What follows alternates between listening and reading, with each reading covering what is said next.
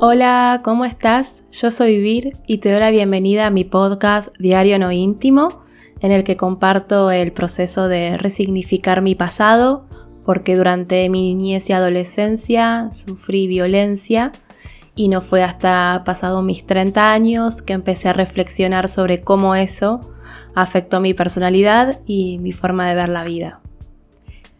Y la escritura fue y es mi salvación, porque escribir me ayuda a conocerme y a sentirme bien conmigo misma y con la vida, a pesar de lo que viví. Con mi sitio web me hace bien escribir.com y este podcast busco transformar mi pasado en la forma de aportar al mundo esa dosis de empatía y compasión que yo no tuve.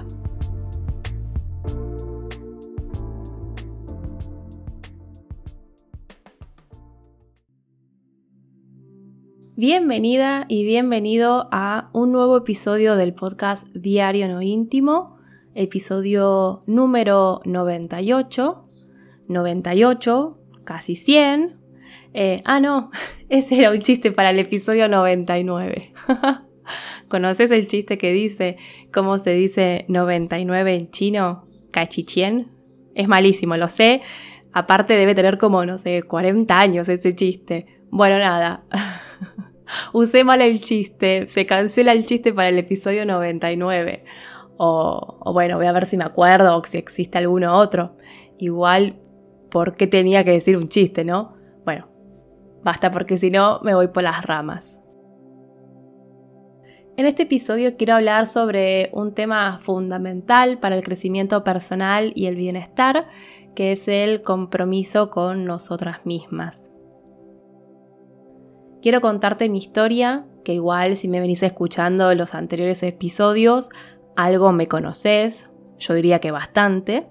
Y además de contarte un poco de mi historia, quiero compartirte cómo gracias a la escritura pude aprender a comprometerme conmigo misma y buscar la forma de vivir la vida con la que siempre me imaginé. El compromiso con una misma es una llave maestra que puede abrir muchas puertas en nuestra vida. Todas buscamos nuestro bienestar y una manera de equilibrar nuestras responsabilidades con nuestras metas personales. Pero, ¿qué implica realmente tener compromiso con tu búsqueda personal? A veces la búsqueda personal sucede en medio del ojo del huracán de una crisis personal tremenda y tenés al menos dos caminos o te quedas sin entender mucho qué pasó, pero siguiendo adelante en piloto automático, o buscas las diferentes formas para entender qué pasó, por qué esa crisis, conocerte, conocer qué cosas o cosas la detonaron, qué descubriste de vos gracias a la crisis, qué aprendiste y cómo podés hacer para volver a sentirte bien, qué cambios necesitas hacer en tu vida. Mi crisis personal de los 27-28 años fue bastante dura. Tuve como un curso avanzado y acelerado de lo que son las crisis personales, porque no fue algo solo emocional, sino que en verdad fue el cuerpo que terminó poniéndome un freno para decirme, para, date cuenta que estamos mal, para un poco, y si bien yo agradezco haber tenido esos ataques de pánico en el 2011 porque fueron mi alarma despertador, en verdad me hubiera gustado no tener que llegar a ese punto. Entonces, una de las cosas que me propuse hacer es justamente aprender a no llegar a ese punto en el que colapse no solamente mi salud mental, sino también mi salud física. Y para lograr aprender a no llegar a una crisis de ansiedad o de angustia, una de las cosas que tuve que hacer fue conocerme, reencontrarme conmigo misma, abrazarme y comprometerme conmigo misma, comprometerme a, buscar la forma de sentirme bien, de sentir bienestar. Viste que muchas veces se hace foco en el plan y la organización para alcanzar metas y objetivos. Y sí, no digo que la organización y tener un plan no sirvan o, ayuden, al contrario, sí que lo hacen, pero además de tener metas y de crear un plan de acción, de organizarte, necesitas compromiso con eso que querés lograr. En este caso, En mi caso era sentir bienestar. Y podés estar pensando, yo hago un plan, me comprometo conmigo misma, realizo cambios, pero en realidad nada me asegura que vaya a funcionar. Yo lo pensé, hay días que todavía lo pienso, pero la realidad es que ¿hay algo seguro en esta vida?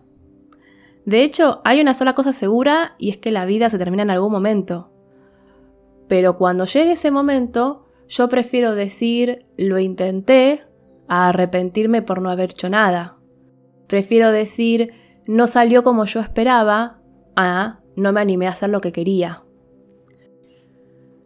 Desde el 2012 hasta acá puedo decir que cambié de forma de alcanzar la meta unas 20 veces, pero el plan, el objetivo de conocerme y aprender a sentirme bien a pesar de mi pasado, ese no cambió, sigue intacto.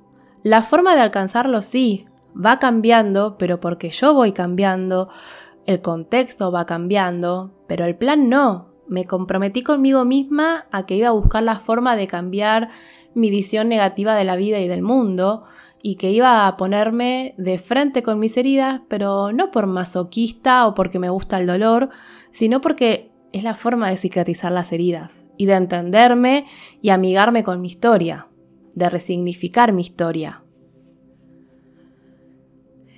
Como ves, el compromiso no se trata solo de hacer un plan, sino de mantenerlo a lo largo del tiempo. Es el compromiso con vos misma lo que habilita el cambio con el tiempo. No es solo el deseo, sino la acción constante y el tiempo lo que marca la diferencia. Y hablar de compromiso con nosotras mismas no estaría completo si no mencionamos el poder del autoconocimiento y que una forma efectiva de alcanzarlo es a través de la escritura reflexiva, de la escritura terapéutica.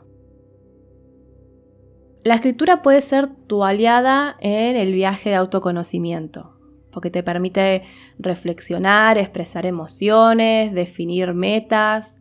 Es una herramienta que te ayuda a tomar decisiones más conscientes. La escritura te permite crear un plan de acción, podés llevar un registro de tu progreso y ajustarlo según lo que necesites. Esto que decía que la forma de alcanzar la meta va a ir cambiando según vayas cambiando vos, tu entorno, el contexto en el que vivís. Tiene que ser un plan flexible para que puedas ir viendo qué necesitas en cada etapa de tu plan.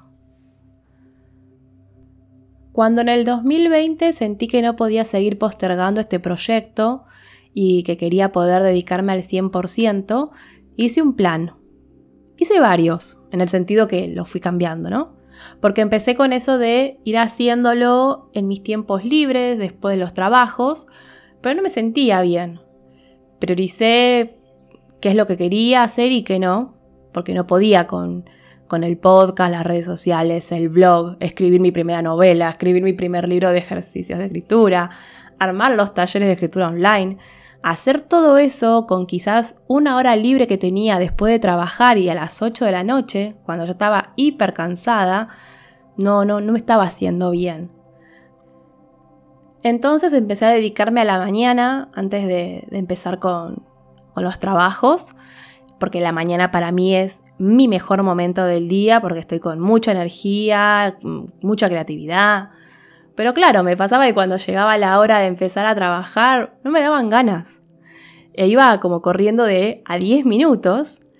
Y a medida que iba escribiendo sobre cómo me sentía, lo que pensaba, los miedos que tenía, fue que eh, fue lo que me ayudó a adaptar mi plan. Porque claro, uno de los miedos era, tengo miedo de quedarme sin dinero y terminar en la calle. Y cuando leí ese miedo, me permití cuestionarlo. Y así logré darme cuenta que gracias a mis privilegios, tiene que pasar un montón de cosas, alinearse todos los planetas como para llegar a pasar que no pueda darle de comer a mis perros y gatos o que yo pase hambre eh, o terminar abajo de un puente. Logré identificar esa creencia que me limitaba, de dónde venía y trabajé en esa creencia. Entonces, como os decía, en un momento tuve que elegir qué de todo lo que quería hacer con este proyecto podía hacer porque todo en ese momento no podía. Hablo del principio del 2021. Entonces elegí una cosa que sí quería hacer y mantener, que es este podcast. Y así empecé con el podcast y de a poco, muy de a poco, el tema de las redes sociales, el blog y demás.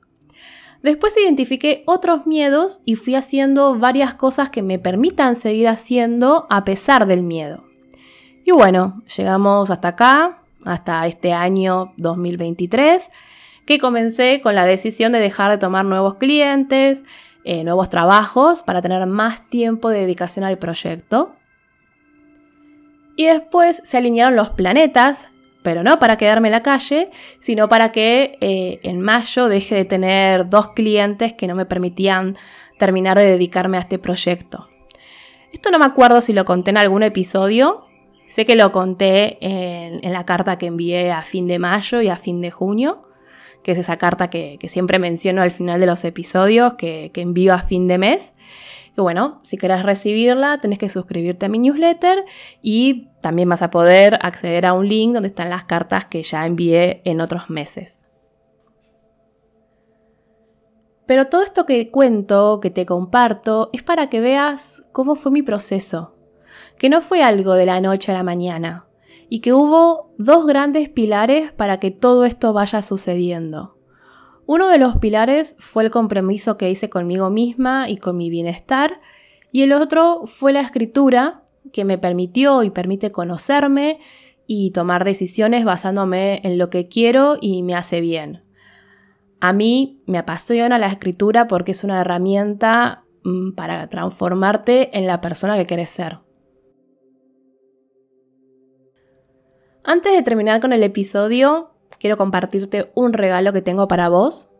Si deseas dar tus primeros pasos en la escritura terapéutica y el autoconocimiento, te recomiendo que hagas mi taller 5 días para escribir y conectar con vos.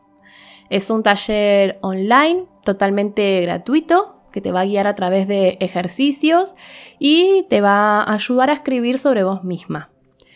Decidí que sea gratuito justamente para que si nunca hiciste un taller de escritura y autoconocimiento o si estás empezando en este hermoso viaje de crecimiento personal, puedas tomarlo sin que el tema económico te haga dudar de si tal vez te gusta o no, o que sientas con una presión porque lo apagaste. Em, vas a poder acceder gratis hasta el 31 de diciembre de este año, es decir, del 2023, depende de cuándo estés escuchando este episodio. Te voy a dejar el link con toda la información de este taller en la descripción del episodio.